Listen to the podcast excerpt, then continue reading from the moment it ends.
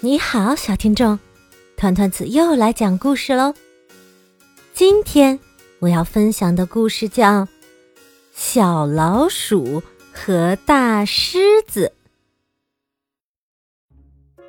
在一个干旱的地方，大地沙石满布，闪着金色的光泽。沙石上竖立着一块巨大的岩石，古老。而崎岖不平。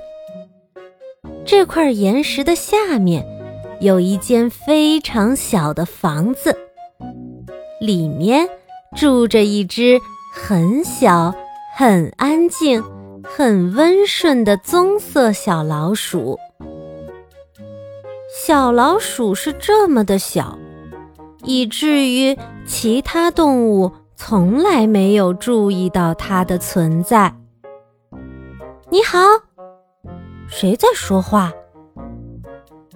他们有时候从他身上踩过去，啊！有时候把他压在屁股底下，哎呦！完全忽略和遗忘了这只小老鼠。唉，小老鼠的生活真不容易。而在那块巨大的岩石的上面，一切都是那么的不同。那里是狮子的世界。这只狮子又大又威武，它会发出巨大的吼叫声，让所有动物都知道它有多了不起。哦。它是其他动物的首领，它吼声震天，强壮无比。它热衷于向所有动物证明，它就是力量的化身。于是，所有的动物都对这位威猛的狮中之王印象深刻。小老鼠想：“唉。”要是我也能像他一样就好了。一天夜里，小老鼠躺在他的小床上，忽然冒出一个聪明的想法。他一把掀开了被子，举起小爪子，说道：“啊，我想到了，我也要学会吼叫！呵呵呵。如果我这微弱的吱吱声……”可以变得更大一些，更凶一些，会怎么样呢？吱吱吱！那样的话，就算我是世界上最小的老鼠，我也可以交到朋友，生活会变得很美好。就是这样，我必须学会怎么吼叫，我马上就要学。小老鼠想着，但是。啊，我的天哪！这个世界上只有一种野兽可以教它怎么吼叫，但是要想向它学习，很可能会被它吃掉。嗯，我必须抓住机会让自己变得强大起来。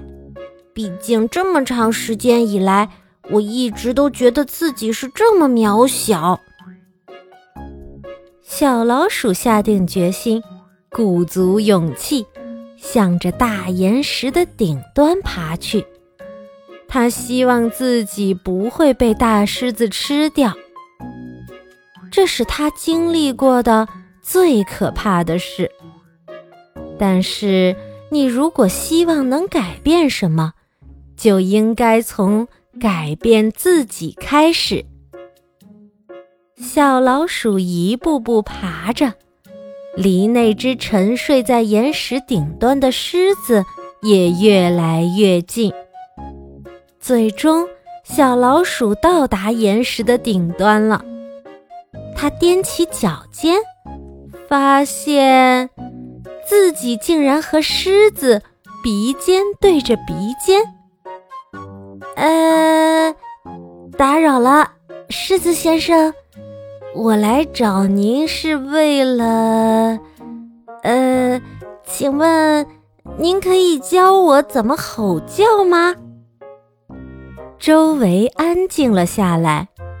狮子睁开眼睛，抖了抖它的鬃毛。时间静止了，就像过了一个星期那么久。然后，狮子张开嘴，发出了一声吼叫：“哦！”狮子竟然发起抖来，它的爪子胡乱地挥舞着。它向后退，跌坐在地上。它呜咽着说：“呃，不，不要伤害我，对我好一点儿。”天哪！谁能想到狮子竟然害怕一只老鼠？别害怕，我不是你的敌人，我是你的朋友。让我们一起在这里玩吧，我们会玩得很开心的。”小老鼠说。在这一刻，很神奇的是，小老鼠再也不觉得自己渺小了。他发现，要表达出自己的想法，并不一定需要大喊或者吼叫。从那天起，小老鼠和大狮子就成了形影不离的朋友。他们一起待在那块岩石上。有了朋友的分享，这里变得比以前更加美好。小老鼠还是那么小，可是它觉得自己很强大。大狮子还是会吼叫，但它的内心比从前更加快乐了。就在那天，小老鼠和大狮子。